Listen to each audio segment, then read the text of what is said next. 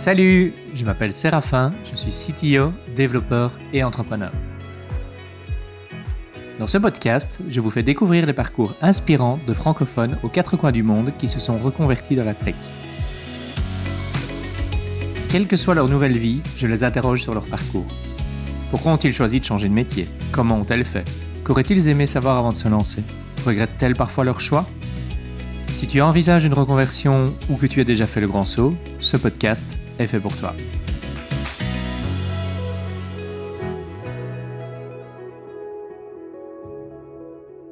Bonjour et bienvenue dans Changement de programme. Aujourd'hui, j'accueille Georges Cordewiner et Valérie Matrige. Georges et Valérie, bonjour. Bonjour. Bonjour, c'est la fin. Vous allez bien? Super bien. Très bien, et toi? Ça va super, merci. Je suis content de vous recevoir aujourd'hui. Dites-moi, est-ce que vous pourriez tous les deux me dire un peu qui vous êtes, votre parcours, ce que vous faites, ce que vous avez fait en, en quelques mots? Honneur aux dames. En quelques mots, c'est un peu compliqué.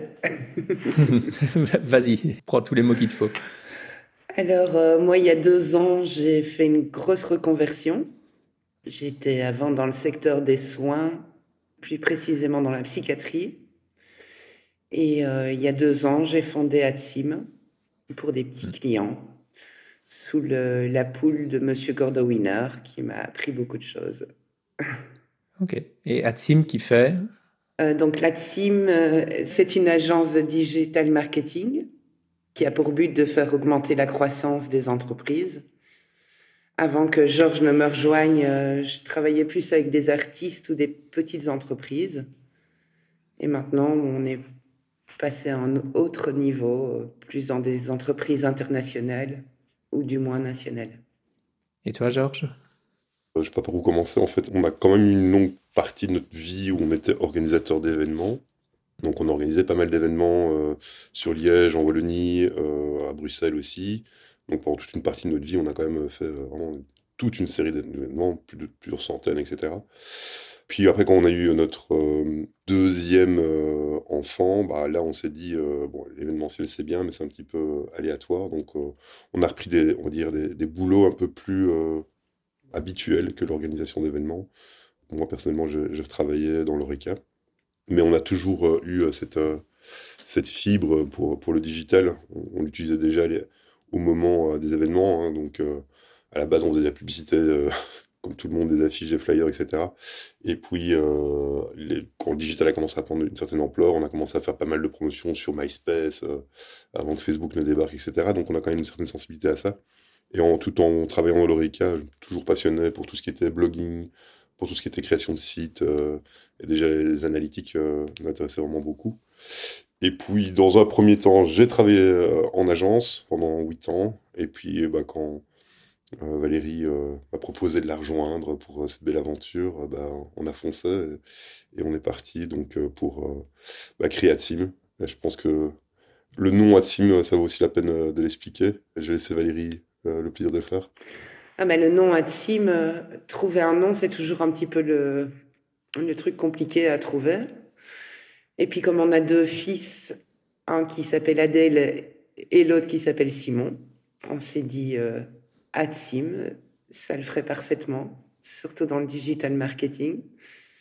Et voilà. C'est vrai que quand j'ai vu le nom, je me suis dit que ça devait avoir quelque chose avec les ads, avec quelque chose. J'aurais pas, pas imaginé l'histoire du nom. On s'est dit, ah, Intéressant. c'est simulation. oui. Eh oui, ça tombe bien. Vous aviez bien choisi les, les prénoms des enfants. C'était un coup de peau. hein. On- juste pour préciser, quand on parle d'Oreca, parce qu'on a des auditeurs, des auditrices qui sont un peu partout dans le monde, pas forcément en Belgique, Oreca, donc c'est euh, hôtel, restaurant, café, donc c'est euh, restauration, hôtellerie. Et euh, c'est intéressant aussi, tu parles de, de- de MySpace, donc c'est vrai que ça, ça nous rapporte à une époque euh, plutôt lointaine pour la plupart des gens qui maintenant font de la publicité. Je savais même pas qu'on pouvait faire de, de- de la publicité sur MySpace.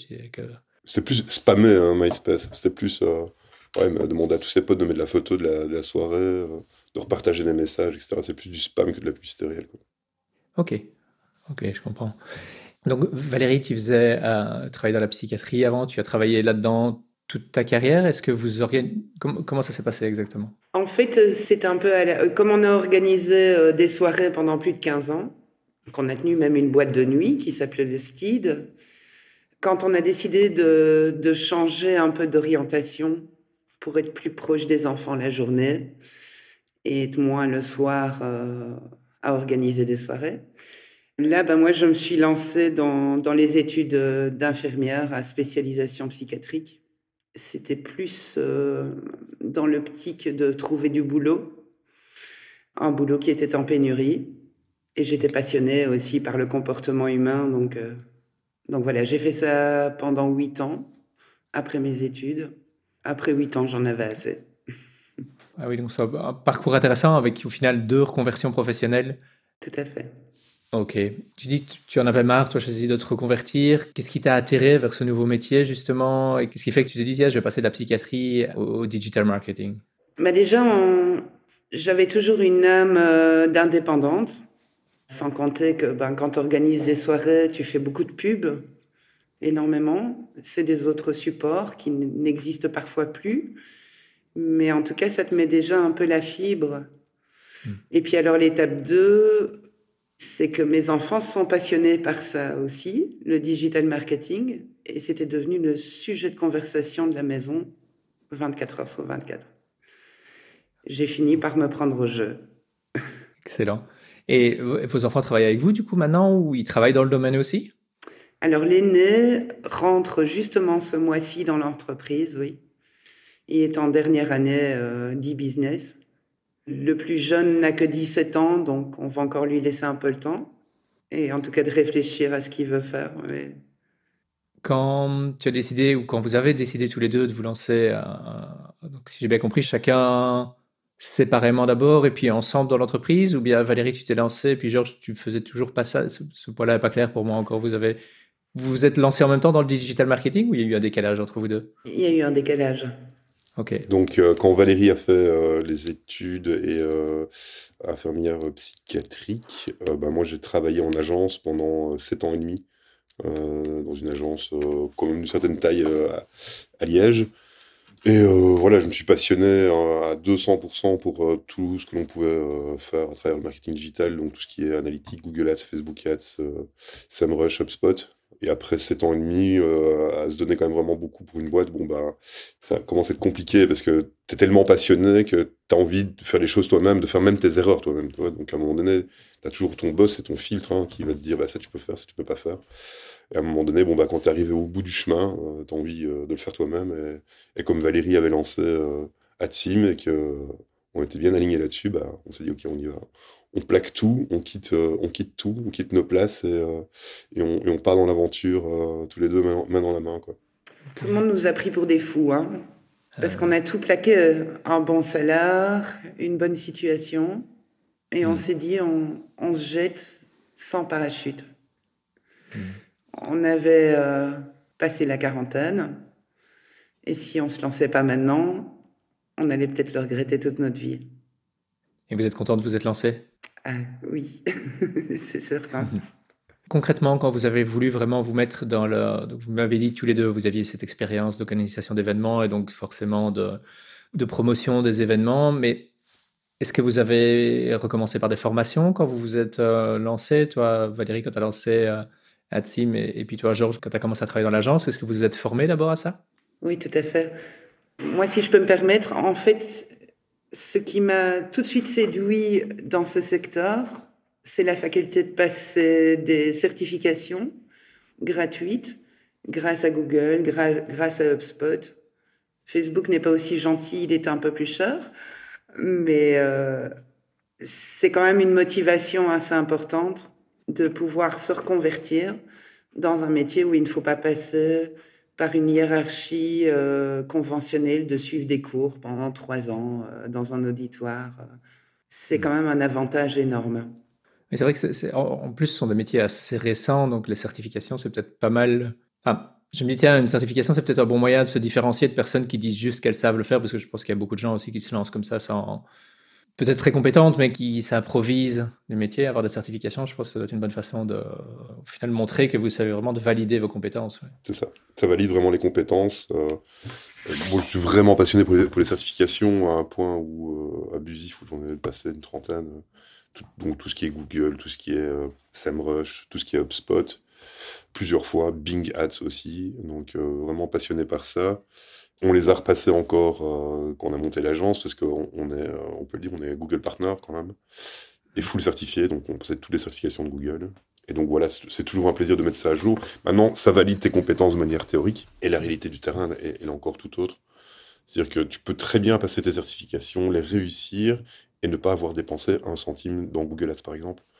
Euh, nous, on a la chance d'avoir euh, vraiment, euh, bah, pas vraiment beaucoup de comptes, mais des très gros comptes. On dépense plus de 300 000 euros par mois en achat média sur Google et Facebook. Et on a la chance de pouvoir accompagner vraiment des, des boîtes qui sont leaders dans leur, dans leur secteur d'activité et qui ont vraiment des grandes ambitions. Quoi. Donc, tu as la théorie qui est vraiment intéressante, et puis après, tu as forcément le terrain qui est hyper important. Hmm. Mais l'avantage de ces certifications aussi, c'est qu'ils sont tout le temps à jour. Ça nous permet de découvrir les nouvelles solutions, les nouveaux produits. Et c'est un peu la clé d'une agence de marketing, c'est de proposer ce qui vient de sortir et de le maîtriser. Et il y en a, enfin, tout le monde ne fonctionne pas comme ça dans les agences marketing. Et oui, c'est un boulot constant de mise à jour. Et, j'ai l'impression de ce que j'entends que ça change souvent, que les règles de Google changent euh, très souvent, de Facebook aussi. je vois passer beaucoup de posts de gens qui disent Ah bah tiens, ils ont tout changé, on est perdu, qu'est-ce qui se passe? Et quand c'est comme ça, je me demande, vous êtes Google Partner, est-ce que vous êtes au courant avant que les, mises à jour arrivent pour pouvoir vous former et être prêt dès qu'elles sont là Ou il y a quand même toujours ce côté surprise de Google fait ce qu'il veut et puis on, se débrouille pour euh, comprendre par la suite? Alors Google peut sortir tout ce qu'il veut de son chapeau, Facebook c'est pareil, hein. donc euh, ça, ça peut hmm. arriver à tout moment. Mais sinon, oui, nous on est, on est connecté à toutes les, les, newsletters euh, possibles imaginables de Google, Facebook, donc ils communiquent quand même souvent sur les sorties bêta, voire alpha. Euh, donc on, est souvent au courant ils sont en train de travailler sur une nouvelle euh, méthodologie ou ils sont en train de travailler sur un nouveau produit, etc. Et euh, nous, on est des early adopters, comme on dit, donc on adore tester les nouvelles solutions. Ok. Et pour revenir un peu sur ce que vous faites concrètement pour les personnes qui ne sont pas familières avec le domaine, est-ce qu'on fait appel à vous si on veut faire de la publicité sur Facebook, la publicité sur Google, d'après ce que j'ai compris là? Est-ce que vous faites aussi du SEO Est-ce que vous faites du référencement naturel sur Google? Ça va jusqu'où le spectre de vos compétences ou de... On a un éventail quand même assez large. Maintenant, on essaye euh, d'être très spécifique dans ce qu'on fait. Donc le SEO, par exemple, on va orienter, on va faire une base, mais on va plutôt alors s'associer, si c'est un très gros client, avec un partenaire qui a autant de connaissances qu'on peut en avoir en ads. On est vraiment full ads. Hein. Ça, je pense qu'à ce point de vue-là, euh, Georges, en tout cas, maîtrise euh, vraiment avec excellence. Euh, maintenant, voilà, ça dépend de ce que demande le client, ce qu'il a comme budget à investir, et surtout ce qui dispose comme support. Parce qu'on commence toujours par un audit pour évaluer un petit peu ce qu'ils ont, ce qu'on peut faire pour faire après de la publicité de qualité. Euh. Mais Georges l'expliquera mieux que moi. globalement, on accompagne des boîtes qui veulent euh, avoir de la croissance sur le digital. Donc mécaniquement, ce qu'on va faire, c'est euh, d'abord effectivement euh, audit comme Valérie l'a dit, on va auditer leur site pour voir s'il fonctionne. Est-ce que euh, les choses sont, réfléchies pour la conversion? Parce que tu as deux axes, hein, tu as toujours... Donc tu as des boîtes qui font de l'achat média pur. Le seul objectif, c'est de faire dépenser le maximum parce qu'ils vont prendre un pourcentage sur cet achat média. Notre objectif, c'est plutôt un accompagnement stratégique pur pour avoir la croissance la plus saine possible et euh, de pouvoir en fait vraiment impacter le chiffre d'affaires. C'est ça qui nous intéresse. Faire des leads, donc faire des, contacts, c'est relativement simple, mais faire des contacts de qualité qui vont devenir des clients, bah, c'est encore autre chose. Donc nous, ce qu'on essaie vraiment, c'est d'accompagner nos clients de la manière la plus intelligente possible, avec le meilleur rendement possible, en vue d'impacter directement le chiffre d'affaires. On a une vue vraiment très spécifique sur euh, comment est-ce qu'un client, enfin comment est-ce qu'un lead devient client? Donc ça, on peut vraiment accompagner euh, sur cette phase-là aussi. Et euh, comment est-ce qu'on peut faire euh, des leads de meilleure qualité possible au coût le plus bas? et ça, c'est vraiment une étude des, audiences, une étude des mots-clés, amélioration de la landing page, améliorer la, la, vitesse, etc. Donc on est vraiment focus là-dessus. Notre objectif, encore une fois, c'est notre client, il a un budget marketing. À travers tout ce que l'on sait, comment est-ce qu'on peut le faire fructifier au mieux? C'est vraiment ça. Ok, ok. Tous les deux, vous avez fait plusieurs choses différentes avant de, de, vous lancer là-dedans. Vous m'avez parlé déjà de l'expérience de, de, promotion des événements. En dehors de ça, est-ce qu'il y a des choses dans votre métier actuel, des compétences qui vous viennent de vos carrières précédentes, de vos formations précédentes et qui vous donnent un avantage par rapport à d'autres personnes qui se lanceraient directement dans le métier que vous faites maintenant? Énormément. Euh, je dirais déjà que avoir euh, été dans différents secteurs, ça engendre une certaine maturité de raisonnement. Moi, je dirais que par rapport à mon ancien métier, le comportement humain, ça se ressent encore très très fort dans le digital marketing. Le comportement d'achat, le... ce qui m'importait, c'était surtout de faire un métier où on ne vendait pas n'importe quoi, où on vendait quelque chose de qualitatif en faisant de la publicité ciblée sur quelqu'un qui a envie de l'entendre, pas du harcèlement de publicité.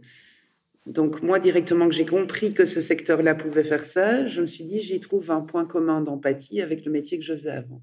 C'est important ce que tu dis, c'est pas juste euh, bombarder les gens de publicité jusqu'à ce qu'ils achètent, mais c'est vraiment mettre euh, en contact le bon produit avec le bon client. Ah oui, sinon je l'aurais pas fait. Ok. Complètement, oui. C'est intéressant tu as toujours euh, tout ce qu'on appelle euh, les, skills primaires, quoi, hein, qui sont propres à ton métier. Puis après, tu as tout ce qui est soft skills, qui sont propres à la personne. Et euh, bah, je pense qu'effectivement, le fait d'avoir. C'est très difficile d'expliquer à quelqu'un qui a 20, 25 ans, hein, d'avoir 20 ans de carrière dans n'importe quoi, bah, mécaniquement, ça te donne une certaine assurance dans certaines choses où tu vas être beaucoup plus posé. la gestion du stress, par exemple, bon, faut bien rendre compte quand tu as fait l'événementiel, le stress il est poussé à son paroxysme. Et donc ça, c'est quelque chose qui nous aide tous les jours, forcément, parce qu'on peut faire face à des, gros moments de stress, euh, que ce soit euh, des problèmes techniques ou des problèmes côté client. Et puis après, oui, euh, tu as la personnalité de, des gens, avoir de l'empathie, ça sert toujours. Et je pense que c'est quelque chose qui nous caractérise quand même assez fort. C'est que quand on travaille pour un client, nous, on vit son business. C'est pas un client, c'est un business qu'on nous a confié. Et nous, on le vit, son business. c'est comme si on était dans l'entreprise. C'est pas comme si on, vend un service qui est à part. Non, c'est on nous présente un état de fait. D'ailleurs, on a le luxe de pouvoir se dire, bah, on n'a pas envie de travailler pour ça parce que ça ne nous intéresse pas, tout simplement. Donc, pour l'instant, on a vraiment ce luxe-là de se dire, euh, en fait, ça, ça ne nous intéresse pas.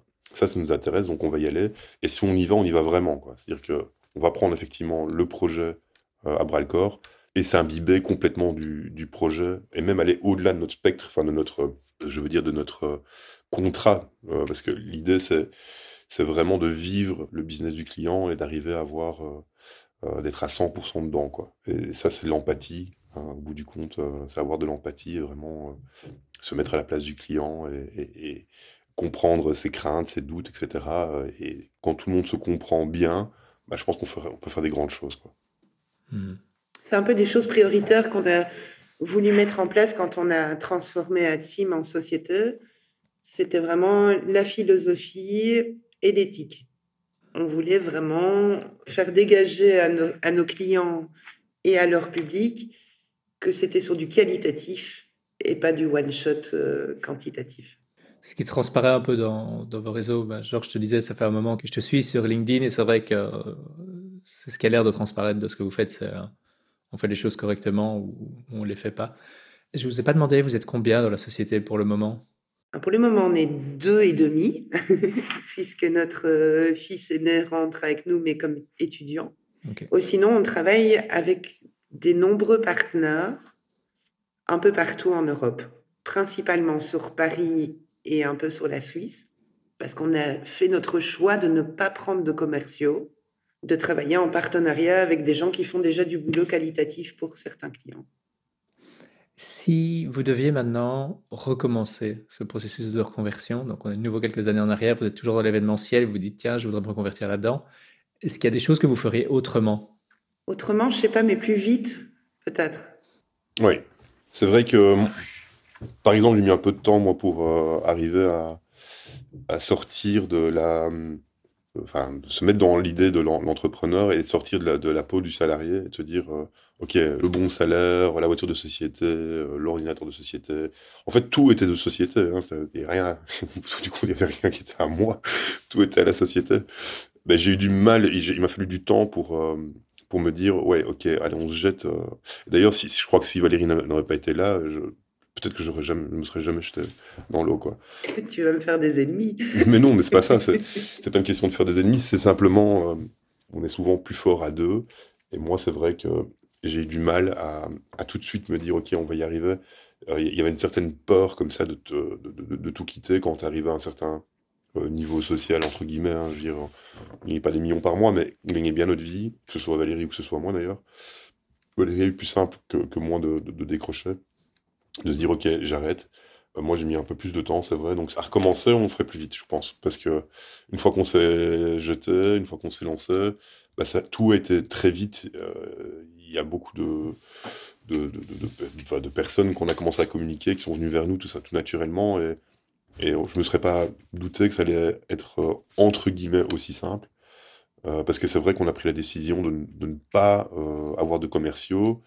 Et euh, pour l'instant, on peut pas dire qu'on démarche vraiment, quoi. C'est-à-dire qu'on fait un peu de com sur euh, LinkedIn, euh, on post de temps en temps, ou un post de temps en temps sur, sur Facebook, on dépense pas un centime en, ads, alors qu'on pourrait forcément faire des stratégies de fou, mais on n'a pas besoin pour l'instant, c'est pas ça le but. Le but, c'est vraiment de justement travailler avec des personnes avec qui on a envie de travailler. Ça, c'est un vrai luxe. Et on a ce luxe-là pour l'instant. Après, bon, peut-être que dans six mois, un an, deux ans, on, verra, on réfléchira peut-être encore un petit peu différemment. Mais pour l'instant, l'idée, c'est de mettre les choses en place. Et donc, on a aussi écouté beaucoup de podcasts de gens qui se mettaient en indépendant, etc. Et effectivement, dans les podcasts que j'entendais régulièrement dans marketing digital, etc., c'était euh, ouais, trouver des partenaires plutôt que essayer de commencer à démarcher à tout va. Trouve des partenaires qui ont besoin de tes compétences. Et directement, mais ça va beaucoup plus vite. On l'a fait et ça, ça a bien fonctionné. Un autre choix qu'on a, qu'on a pris et que on est content de pas avoir attendu deux ans, c'est prendre des bureaux, avoir des vrais bureaux. Moi, ça faisait deux ans que en télétravail, j'en pouvais plus. j'allais mourir en télétravail à un moment donné. Le fait de prendre des bureaux, ben on a, moi, j'ai, dans ma tête, on a cassé un truc euh, qui fait que, oui, euh, voilà, tu dois te remettre euh, une hygiène de vie carrée, avoir un certain rythme, etc. Même si quand tu es chez toi, tu as le confort d'être chez toi, c'est, c'est cool. Mais à côté de ça, le fait d'avoir des bureaux, ça a vraiment marqué le début de quelque chose qui a fait que les choses ont, ont un peu basculé, quoi. On s'est mis en plus dans un business center, ce qui nous a aussi créé une communication avec d'autres entreprises, euh, Oui. des startups ou autres, avec qui on collabore déjà. euh, on trouve des, des points communs et, et des alliances. Ok, c'est intéressant d'être dans un business center et d'avoir votre avis là-dessus, puisque c'est une question que beaucoup de personnes qui veulent se lancer, surtout comme indépendants, se posent, se disent, tiens, est-ce que je vais dans un coworking space, un business center, est-ce que je vais là, est-ce que je vais vraiment rencontrer des gens? Avec qui on va pouvoir avoir des synergies, pouvoir lancer des choses et que ça va fonctionner J'ai l'impression qu'il n'y a pas vraiment de consensus là-dessus, donc c'est intéressant de vous entendre vous dire que, bah oui, il y a des choses qui en ressortent. Oui, non, ça met une certaine synergie, ça met une certaine ambiance, euh, ça te met dans un certain en- engouement. Euh, tu rencontres d'autres personnes qui sont dans le même état de fait que toi aussi. Tu partages des conseils, etc. Georges, tout à l'heure, j'ai trouvé ça super intéressant. Tu disais, je me suis rendu compte que j'arrivais au moment où j'allais être, euh, j'arrivais au bout de mon statut d'employé et que je voulais faire mes propres erreurs et puis avoir le patron qui filtrait ce que je pouvais faire comme erreur ou pas. On entend souvent, j'avais envie d'être mon propre patron pour prendre mes propres décisions, faire ce que je voulais. Et euh, c'est vraiment intéressant cette idée de, je vais le faire parce que je veux faire mes propres erreurs. Et je, je trouve que ça fait tout à fait sens. C'est un peu ce qu'on fait. J'entends aussi beaucoup, bah, comme vous, j'écoute beaucoup de podcasts sur euh, sur l'entrepreneuriat. Et puis, euh, on entend souvent que, de toute façon, tant que tu n'as pas fait les erreurs toi-même, on peut te le dire dix fois, tant que tu ne seras pas pris le mur toi-même. Il faudra que tu le fasses aussi, comme tout le monde, que tu refasses les mêmes erreurs. Et après, on redira, ah bah oui, on me l'avait dit, mais je voulais être sûr, je voulais le voir moi-même. Donc, C'est essentiel de faire ses propres erreurs. C'est à force de faire des erreurs que tu fais quelque chose de génial à un moment donné. Il faut faire des erreurs, il faut euh, se... En fait, c'est tester des choses. C'est... Dans tout ce que tu vas tester, il y a des choses qui vont fonctionner, des- choses qui, qui vont, qui vont pas fonctionner. Mais si tu n'as pas cette, euh, cette amplitude de pouvoir le faire, et que tu as quelqu'un au-dessus de toi qui dit bah non, ça tu peux pas faire forcément, bah non, ça tu peux pas faire forcément, bah ça te coupe un peu les ailes. Euh, tous les deux, euh, on, est- assez créatifs et assez imaginatifs, on imagine souvent beaucoup de choses, qu'on peut pas tout mettre en place parce que bon, bah forcément, on a beaucoup d'idées, c'est un peu ridicule de tout mettre en place aussi. Mais cette, cette euh, richesse, cette, euh, cette accessibilité à pouvoir faire- créer des choses, c'est tellement important. Et donc, euh, oui, moi, je le voyais vraiment. Il y a des erreurs que je peux pas faire. Pourquoi? Parce qu'il y a quelqu'un au-dessus de toi qui t'a donné un filtre qui va te dire, bah non, tu peux pas le faire parce que moi, je pense que c'est une erreur. Ok? La réalité, c'est que si tu n'as pas fait l'erreur toi-même, tu ne croiras jamais que c'est une erreur. Et c'est quelque chose que je dis souvent, hein, j'avais envie de faire mes, mes propres erreurs, euh, de créer des choses, euh, qui peuvent paraître absurdes pour le commun des mortels, mais qui, qui pour nous euh, étaient amusants à tester. Quoi. Hmm. Oui, c'est un peu une technique euh, typiquement européenne hein, d'être complexé sur ses erreurs. Et c'est dommage. C'est quelque chose qu'on retrouve très fort sur notre continent, où les gens ont peur de rater, faire des erreurs, alors que on ne fait qu'apprendre de ces erreurs. Et ça permet de ne plus les faire. Mais il faut les avoir fait au préalable pour ne plus les faire. J'ai l'impression qu'à force de faire des erreurs et de rendre compte que bah, tu t'en remets très bien, bah, du coup, tu as de moins en moins peur de faire des erreurs. Et donc, du coup, tu essayes de plus en plus de choses et ça stimule un peu la créativité. Et que si chaque fois tu as peur de faire ta première erreur, bah, tu vas rester dans cette peur pour toujours et jamais vraiment aller plus loin. J'ai l'impression que c'est ce que ça donne de vraiment pouvoir se permettre de faire des erreurs. Ça peut être grave parfois, mais la plupart du temps, c'est quand même. Euh, on finit par en rire après. L'important, c'est de réagir derrière l'erreur. Mmh. La faire, c'est pas le plus grave. Et, souvent, justement, la réaction derrière une erreur, elle est très intéressante. C'est-à-dire que tu t'es planté euh, concrètement sur quelque chose, mais le fait de t'être planté sur ça te permet d'avoir des réflexions et des, réactions qui, que tu n'aurais jamais eues si tu n'avais pas fait l'erreur. Et ça, c'est super intéressant parce que tu es face à un problème majeur, tu as fait une erreur majeure. Quelle est la solution que je vais pouvoir trouver pour rebondir et pouvoir passer le fait que j'ai fait cette erreur? Là, tu, commences à réfléchir de manière complètement différente que si tu es dans un schéma complètement aseptisé et dans un process euh, linéaire où c'est carré depuis toujours, bah, tu n'as pas ce genre de problème là. Bah, ça, moi, c'est ce que j'ai rencontré en entreprise, qu'à un moment donné, j'avais envie de faire plein de choses, euh, j'avais envie d'avoir un spectre de possibilités devant moi infini, et, euh, et, ça, tu ne peux le faire que quand tu es indépendant. Oui, tout à fait. Je pense que même en fonction de la taille de la boîte, tu peux avoir plus ou moins de cadres et être plus ou moins libre, mais la liberté absolue, tu l'auras que quand tu, quand tu travailles seul. J'ai vraiment beaucoup cet, aspect euh, liberté de, créativité d'erreur et pas juste liberté de faire ce que je veux quand je veux, qui est souvent ce qu'on nous vend quand on nous vend la carrière d'entrepreneur, d'indépendant. c'est super intéressant. Avant de vous lancer dans votre reconversion, est-ce qu'il y a des choses que vous auriez aimé savoir sur le métier ou sur le processus de reconversion? Il y a des choses qu'on aurait aimé savoir. Ben, oui, on aurait. Il y a toujours des choses qu'on voudrait en plus, mais quelque part, je crois qu'on s'estimait content qu'en si peu de temps, on ait réussi à ça. Donc, quelque part, euh, j'ai pas vraiment de regrets. Moi, c'est juste sur le temps, le timing, parce que le temps passe vite, trop vite. Ou sinon, euh, sur les bagages ou les choses à avoir appris en amont, pas spécialement. Ça évolue tout le temps. On aurait appris certaines choses il y a 4-5 ans, enfin moi perso, ça ne serait plus d'actualité maintenant. Encore une fois, non, euh, vraiment euh, l'erreur ou euh, la, chose, c'est effectivement, on aurait pu le faire plus tôt. Quoi. On, aurait pu, on aurait pu faire il y a 2-3 ans sans aucun problème, ça aurait rien changé. Quoi. Mais je me demande un peu justement, parce que vous êtes dans, le, dans un, secteur pas mal digital, vous dites que vous avez lancé il y a deux ans, donc il y a deux ans c'était juste avant la pandémie. Est-ce que vous pensez que ça a joué un, rôle dans, le fonctionnement de Forcément, ça a dû jouer un rôle dans le fonctionnement. Vous pensez que c'était plutôt, plutôt bénéfique pour vos affaires, que les gens se mettent plus au digital, ou ça n'a strictement rien changé? Comment est-ce que vous avez euh, vécu ça, pour être vie entrepreneuriale? Moi, je dirais qu'en tout cas, chaque indépendant a vu son mode de communication littéralement chamboulé, à cause évidemment de la crise euh, sanitaire ça a apporté ce plus parce qu'ils ont mis en avant la communication digitale, ça c'est certain. Et alors nous, le petit plus que ça nous apporte, je pense que les clients qui sont venus nous trouver seraient venus nous trouver de toute manière. Mais je pense que le plus que ça nous apporte, c'est d'optimiser le temps, parce qu'on fonctionne énormément en call maintenant. Hmm. Avant, tu devais te déplacer le matin à Bruxelles, l'après-midi un rendez-vous à Liège. Le temps perdu par les trajets, par... Euh, ça, ça a littéralement changé. C'est clair. Avant, tu faisais deux rendez-vous physiques sur la journée et le temps, tu étais dans la voiture en train de voyager d'un lieu à l'autre parce que c'était comme ça, parce qu'on rencontrait les gens physiquement.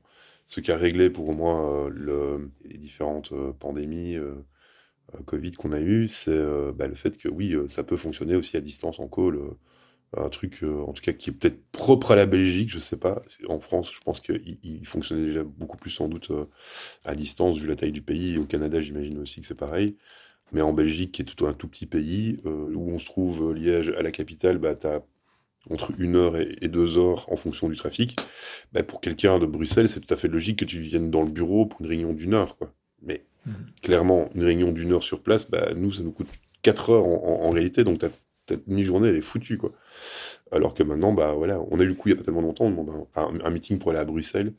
On, l'a dit, bah, nous, on va le faire à distance. Et heureusement qu'on l'a fait à distance, que le call, il a duré 40 euh, minutes, 45 euh, minutes. Qu'on aurait fait le déplacement, bah, on aurait mis euh, en 3 et 4 heures. Donc ça, ça a vraiment réglé, réglé ça. Par contre, le, basculement vers le digital, je pense que cette marche-là, au niveau du marketing, elle est en route depuis un moment. je pense que ça a réouvert les yeux de personnes qui, étaient complètement à côté de la plaque, qui se disaient bah non, je vais continuer à faire euh, euh, mes petites affiches, euh, je vais continuer à faire mes spots radio, etc. Mais ce qu'ils se sont rendus compte, les boîtes qui n'étaient pas assez digitalisées au moment des premières pandémies, ce qui s'est passé, c'est que tu as des boîtes, leurs concurrents qui étaient déjà bien digitalisés, qui ont complètement explosé le marché.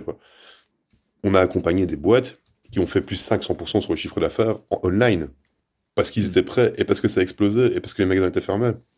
Donc ça, ça, a conscientisé les gens du marché, mais le marché est en train de basculer depuis bien longtemps, hein, faut pas, se mentir non plus.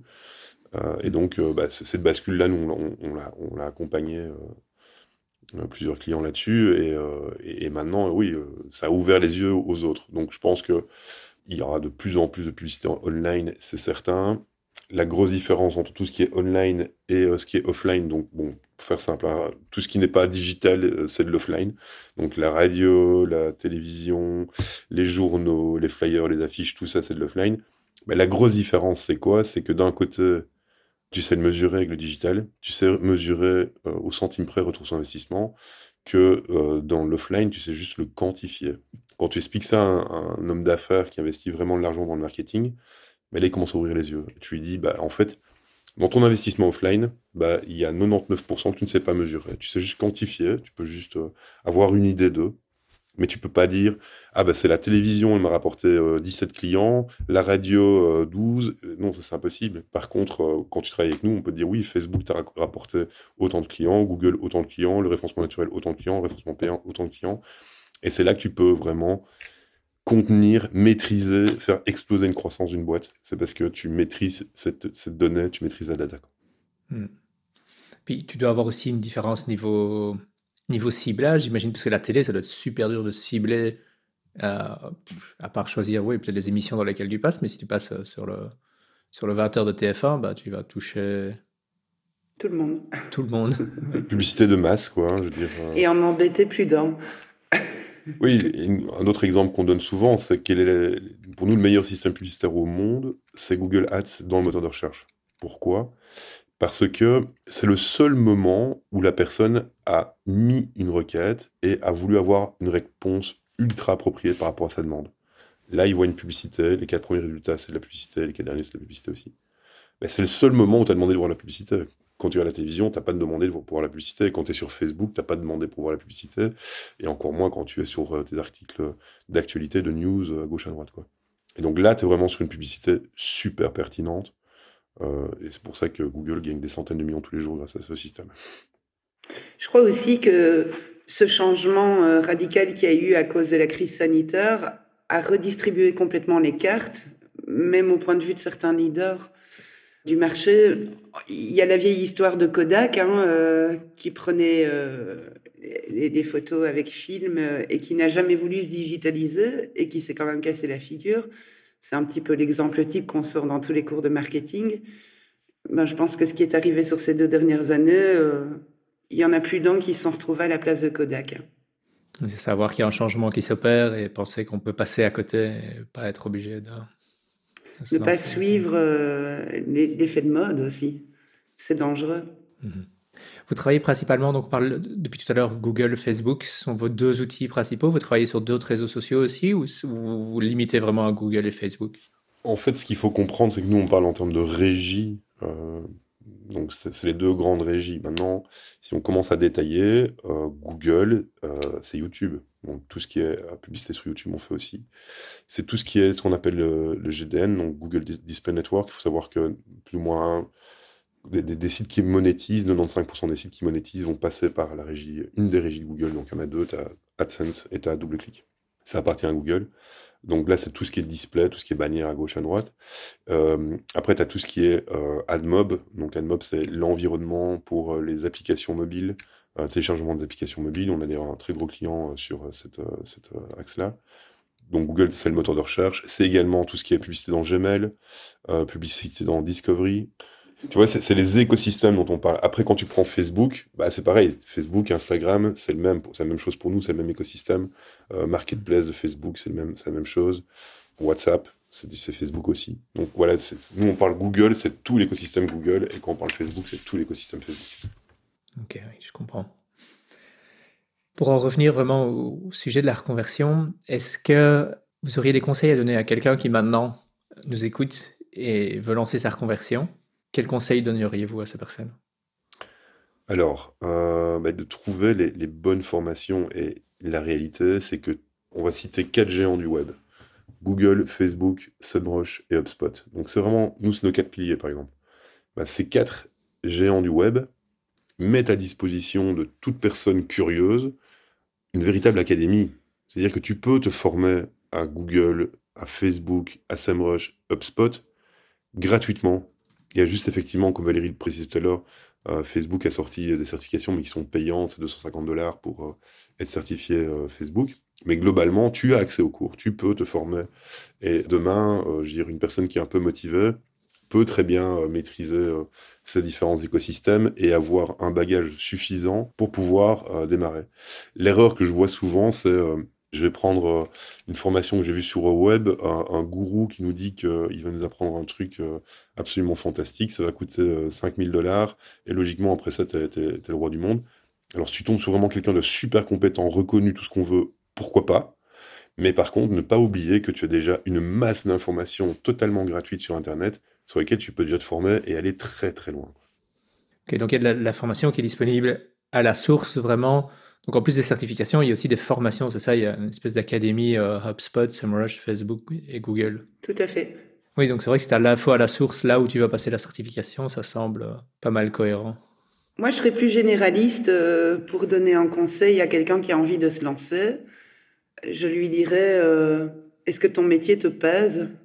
Est-ce que tu as une bonne idée? Est-ce que tu y crois? Eh ben alors, s'il y a tout ça, vas-y, fonce, sinon tu le regretteras ça s'entend beaucoup depuis le début de notre conversation de foncer et pas attendre. Et de... Il faut essayer, sinon on ne saura jamais et puis on peut le regretter. Il est toujours temps de revenir en arrière si ça marche pas. Oui. Ben, au contraire, maintenant, est-ce qu'il y a quelque chose que vous conseilleriez d'éviter à quelqu'un qui se lance dans sa conversion? D'écouter les autres. Hmm. Surtout, croire en ce qu'on pense et arrêter d'écouter les jugements des autres. Parce que c'est pas eux qui vont te tirer vers le haut, même s'ils sont pleins de bonnes intentions L'important, c'est ce qu'on croit en soi.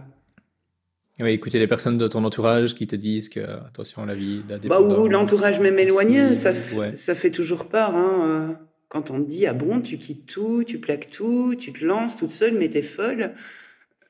Hmm. Maintenant, ils me disent tous, tu as bien fait. Ah bah, bah, oui. C'est pas toujours possible pour tout le monde, mais essayons de, de, faire ça sans, sans, sans, crédit, par exemple. Même sans lever de fonds, quoi en bootstrap total, quoi. Nous, on a fait tout en fonds propres et la réalité, on n'avait pas de fonds, quoi.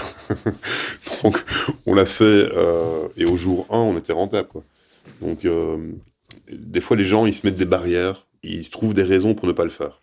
Donc, comme par exemple, euh, il me faut. moi, au départ, quand on avait les plans financiers, j'étais persuadé qu'il me fallait le dernier MacBook pour pouvoir me lancer. Mais non, il faut juste un ordinateur qui fonctionne, c'est très bien.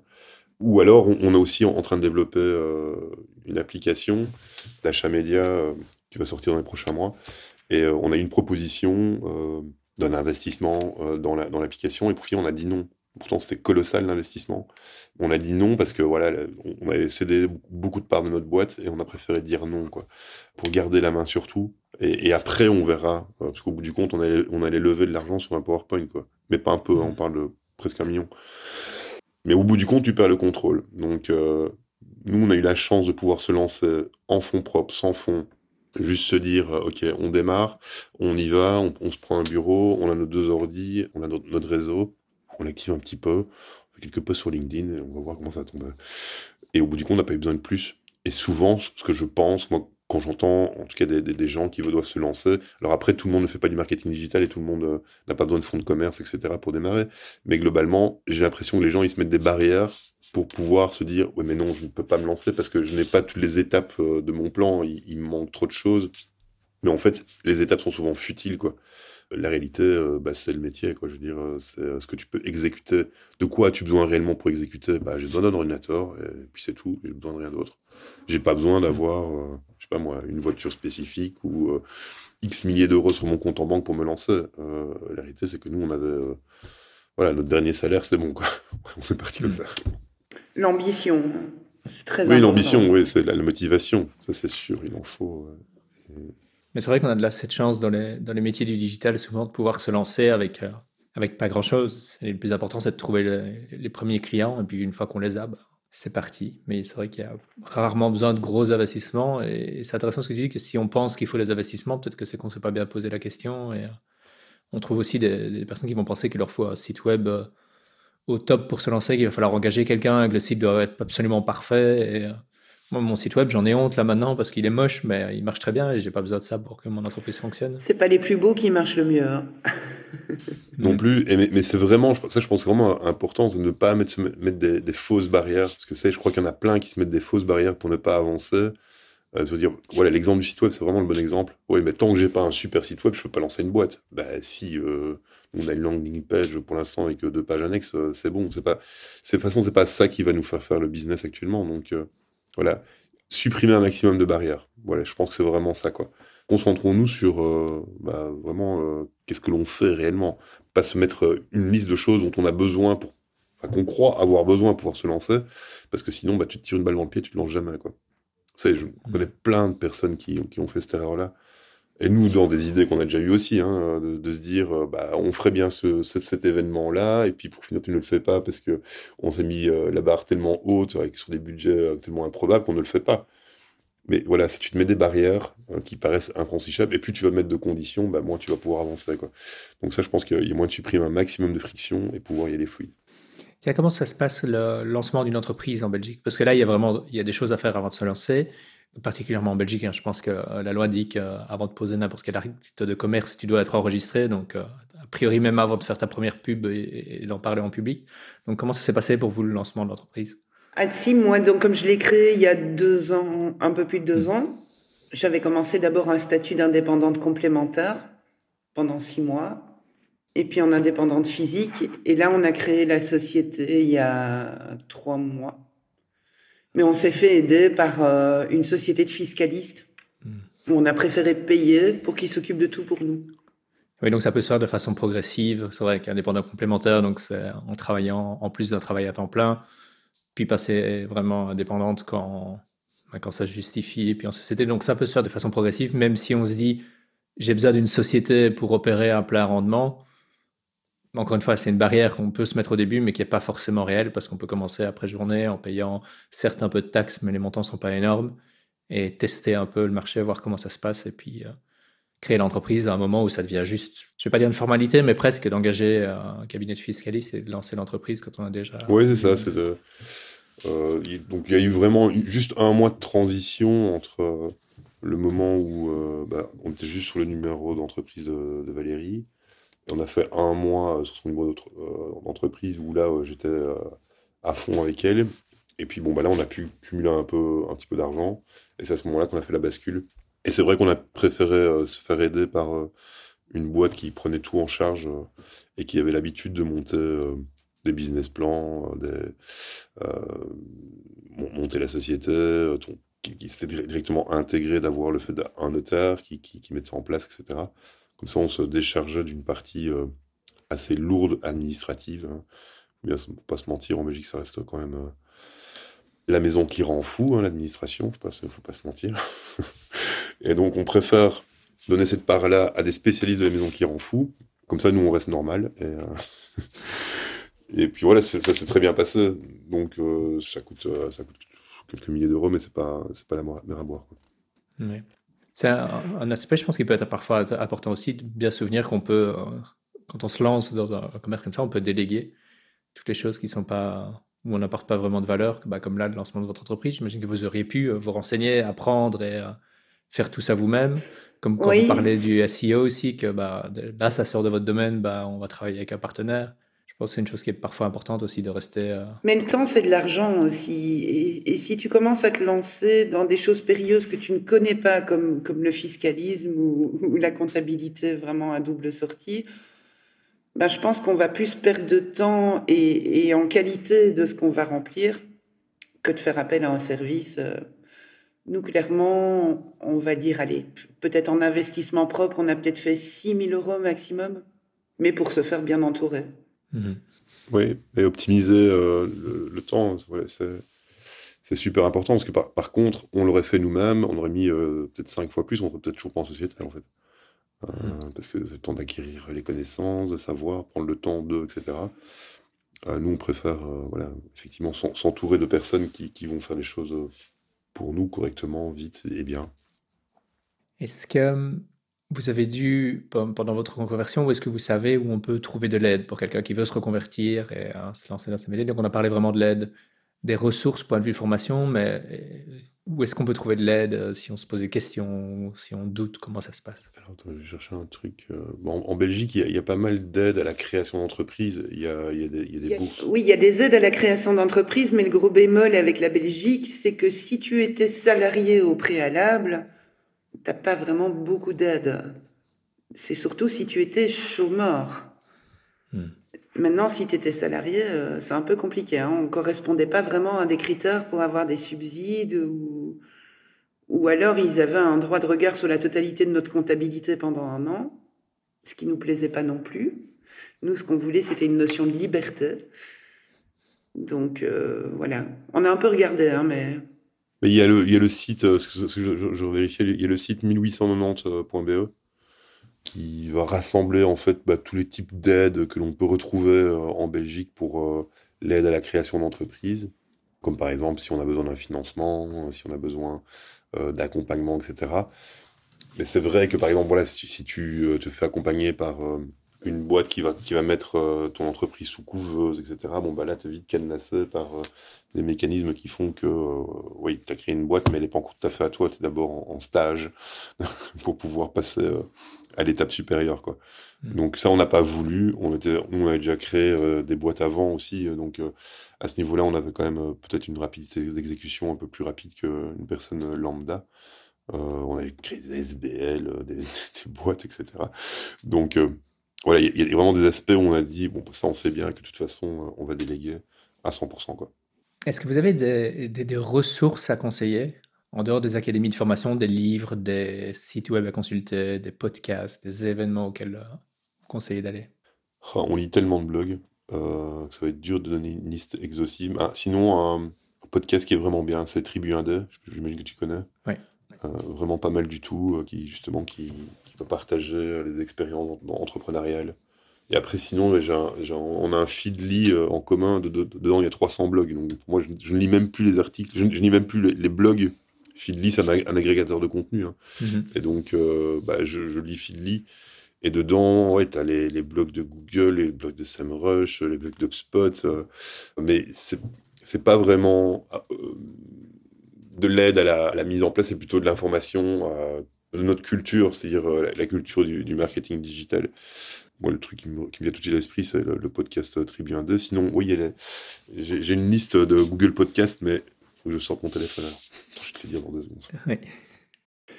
Des fois aussi de regarder euh, les TEDx euh, sur les personnes qui expliquent euh, qu'ils ont changé de vie, qu'ils sont convertis, qui ça aide un petit peu aussi dans l'idée première quand on n'ose pas, hmm. d'écouter les autres, de voir où ils en sont arrivés. Ou...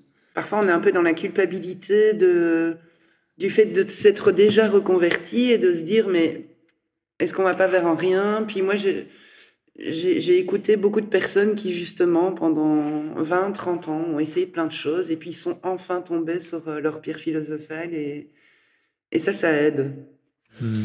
Oui, non, sinon, le podcast Grossmaker, donc, qui est un podcast euh, français qui rend pas mal. Et sinon, euh, je crois qu'on a regardé toutes les vidéos de The Family. donc, The Family, c'est un incubateur de start-up à Paris. On va dire que c'est surtout inspirational. On va pas vraiment apprendre quelque chose de fondamental. On va juste s'inspirer, euh, on va dire, des, grandes success stories, euh, des belles histoires de la, de la vallée, etc.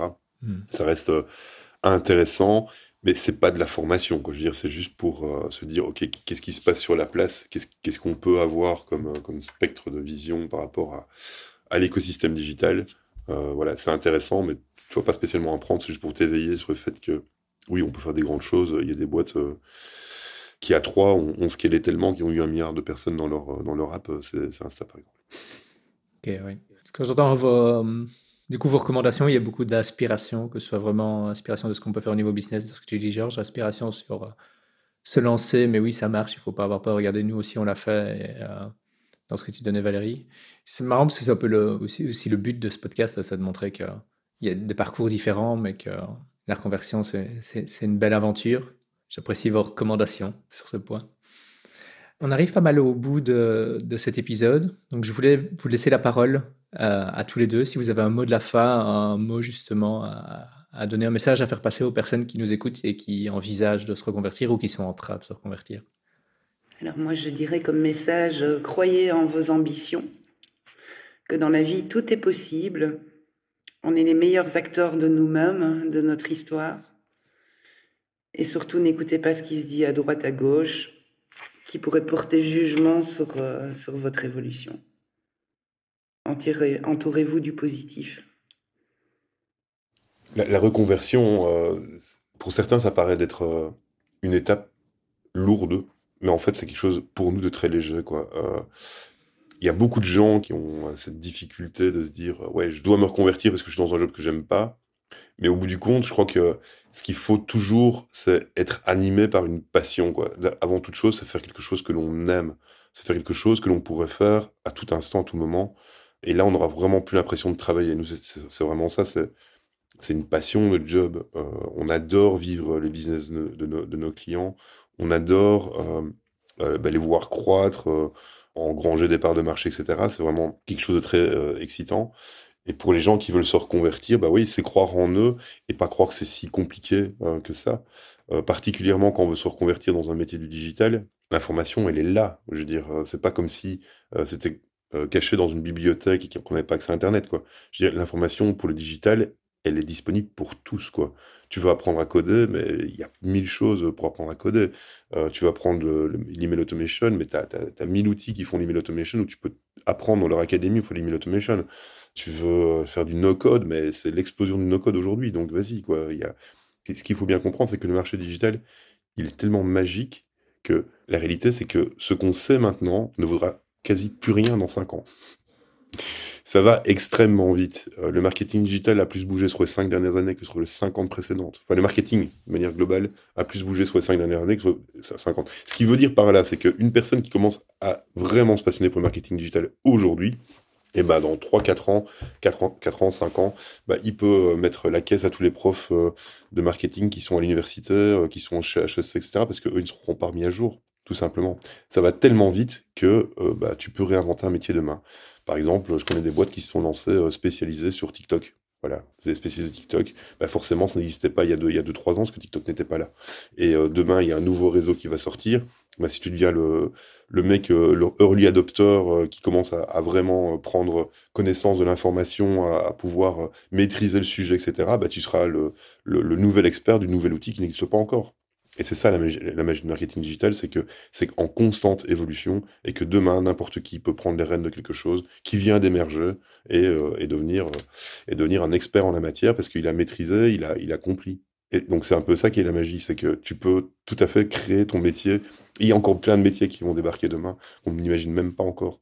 Donc la reconversion, en fait, quand on parle de marketing ou de digital de manière tout court, hein, pas que de marketing, tout ce qui touche au digital, c'est assez magique les reconversions là-dedans. Quoi. Valérie est un bon exemple. Elle a voulu se reconvertir euh, euh, comme euh, infirmière.